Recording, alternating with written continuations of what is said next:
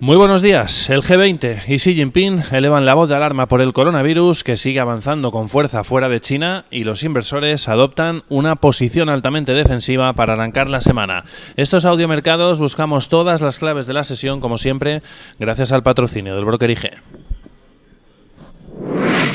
Potencie sus inversiones con los nuevos Turbo 24 el primer turbo cotizado 24 horas de lunes a viernes creado por IG. Elija su apalancamiento, gestione su riesgo y opere sin comisiones. Todo en las premiadas apps y plataforma de IG. Opere Turbo 24 con IG, un proveedor líder del trading online. Busque IG Turbo 24 para saber más. Los Turbo Warrants son instrumentos financieros complejos y su capital está en riesgo. Puede sufrir pérdidas rápidamente. Fuertes caídas para las bolsas, para los rendimientos de los bonos, que ya tocaron mínimos recientes el pasado viernes, también para el petróleo, ante el temor a que haya una caída más brusca de la economía y de la demanda de energía, y sube el oro con fuerza también en contexto de aversión al riesgo, con los inversores buscando protegerse, buscando activo refugio ante el temor que está provocando el avance del coronavirus, especialmente fuera de China. Corea del Sur ha elevado la situación a alerta máxima, con ya 763 casos registrados en el país. Italia ha superado los 150 afectados y tres fallecidos, cancelando además numerosos eventos también eh, culturales eh, y turísticos en el país. Irán suma casi medio centenar. Se ha registrado el primero en Bahrein, tres en Kuwait. Además, Irán acaba de anunciar precisamente que la, número de, la cifra de fallecidos se asciende a 12.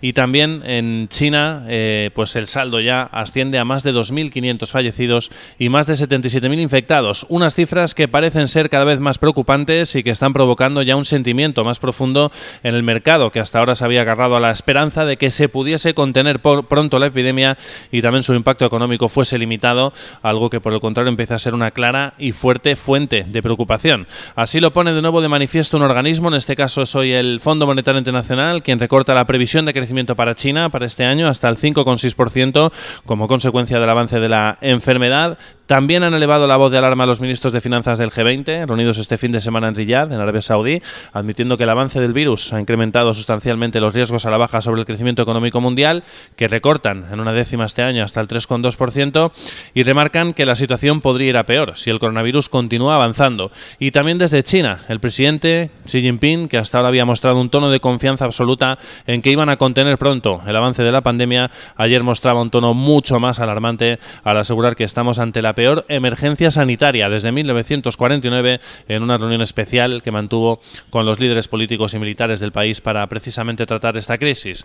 Un mensaje sin duda preocupante que contrasta, sin embargo, con las informaciones en medios del país apuntando a que el gobierno sigue presionando a las empresas a reabrir sus puertas y volver poco a poco a la producción en las fábricas en un esfuerzo por intentar volver a la normalidad y limitar el impacto económico, pero en un movimiento que puede sin duda a su vez favorecer que la enfermedad continúe propagándose. Según el Global Times, el gobierno solamente está preocupado porque no se pierdan empleos o porque se pierdan el menor número de empleos posibles y porque la producción vuelva otra vez de nuevo a funcionamiento. El temor a que el impacto sobre la economía sea más fuerte de lo que se pensaba hasta ahora empieza a ser cada vez más fuerte y llega justo cuando los inversores empezaban a confiar en que el esperado rebote de la economía mundial para este año era ya una realidad y que pone a su vez la mirada ahora en los bancos centrales en si mantienen o, o incluso añaden más estímulos monetarios para sostener a los mercados y a la economía.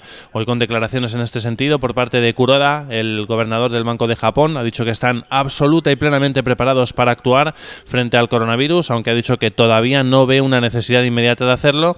Y por otro lado, el vicegobernador del Banco Popular de China, eh, Chen, sí que ha mostrado tono dobis al asegurar que hay que revisar cuándo se debe de recortar de nuevo los tipos de interés para seguir dando soporte a la economía. Recuerden que la semana pasada el Banco Central de China recortaba los tipos dos veces, el lunes la tasa de facilidad de préstamo hasta el 3,15% y el miércoles los tipos de interés hasta el 4,05%. Además, mensajes también desde Corea del Sur, después de declarar el estado de emergencia, ha dicho que van a tomar medidas excepcionales y extraordinarias para dar soporte a la economía y, entre otras cosas, ha propuesto estudiar un borrador de un gasto suplementario en el presupuesto para poder hacer frente al impacto del coronavirus. En este contexto imperan las fuertes ventas en la eh, renta variable, caídas eso sí que se han moderado algo para las bolsas chinas en el tramo final de la sesión, el Shanghai Composite se deja un 0,34%, 0,48% abajo el CSI 300, caídas más amplias para el Hansen de Hong Kong del 1,64% y fuertes caídas todavía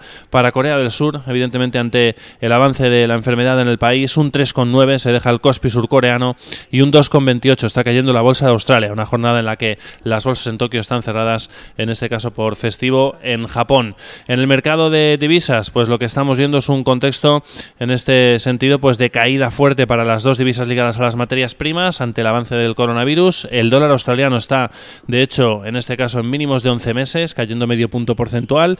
Vemos también descensos para el yuan, para la divisa china, está cayendo en concreto un 0,13% en 7,045 yuanes por dólar.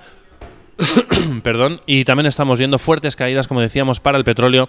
En este sentido, pues eh, ante el temor a que la demanda global descienda de forma brusca ante el avance del coronavirus. 2,5% abajo el Brent, 57,10 dólares por barril y un 2,2 se deja el curo americano en 52,17 dólares. Duras caídas que se extienden también a las bolsas europeas que podrían abrir hoy la sesión con pérdidas abultadas, en este caso de entre el 1,5 y el 2%, según muestran hasta ahora los futuros del viejo continente en una jornada en la que esperamos referencias como el IFO de confianza empresarial en Alemania, concesiones de hipotecas en Reino Unido, subasta de deuda en Francia y también, justo después de la apertura, declaraciones de Christine Lagarde, la presidenta del Banco Central Europeo. Veremos a ver qué dice con respecto al coronavirus y si también abre la puerta a tomar medidas en el caso de que la situación vaya lógicamente a peor. Además, también sigue en el foco, evidentemente, esas negociaciones comerciales que se van a que van a iniciarse la semana próxima, en teoría, entre Reino Unido y la Unión Europea. Dice el Times que el primer ministro británico Boris Johnson eh, está tratando de buscar, su equipo del Brexit, tratando de buscar eh, evadir una frontera en el Mar del Norte, en el Mar de Irlanda, sobre los bienes. Y también el Telegraph dice, en otro plano, en este caso con Estados Unidos, que el primer ministro británico quiere comenzar las negociaciones comerciales con eh, Donald Trump en un plazo de aproximadamente unas dos semanas, es decir, llevar las negociaciones prácticamente a la vez entre la Unión Europea y también con Estados Unidos.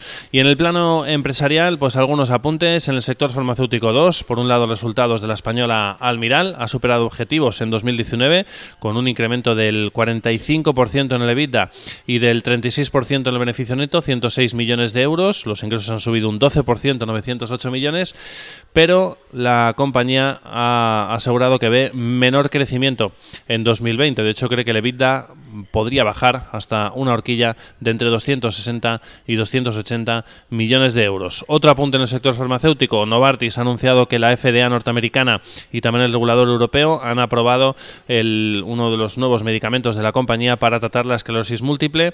Y dos apuntes en el sector financiero. Por un lado, Barclays habría empezado ya a sondear candidatos para el puesto de próximo presidente ejecutivo, según avanza hoy Financial Times. Y por otro, según avanza el diario 5 días, CaixaBank estaría presionando a banca para que mejore la oferta por su 15,3% en Nueva Pescanova. Cree que el precio ofrecido dista bastante del que considera que vale su paquete accionarial. Y al otro lado del Atlántico, pues los futuros de momento vienen también con fuertes caídas de entre el 1,3 y el 1,8% en estos momentos para los tres principales indicadores. Una jornada en la que vamos a estar pendientes de la actividad nacional de la Fed de Chicago, índice manufacturero de la Fed de Dallas y también de subasta de deuda. Y dos apuntes en el plano empresarial. Por un lado, un acuerdo corporativo que adelantan medios en el día de hoy. Pepsi habría llegado a un acuerdo para comprar la firma de Xnacks eh, eh, China, eh, en este caso eh, Cherry, por 705 millones de dólares. Y por otro lado, los resultados que conocíamos el fin de semana de Berkshire Hathaway, la sociedad de Warren Buffett, y que anunciaba una caída del 23% en su beneficio trimestral, pero en este caso un beneficio récord anual de 75.000 millones de euros, 81.000 millones de dólares, gracias, entre otras cosas, a su alta posición en Apple y a la subida de la firma de la manzana en bolsa. Además, ha dicho que sube su programa de recompra de acciones con otros 2.200 millones de dólares. Que tengan una feliz sesión de lunes.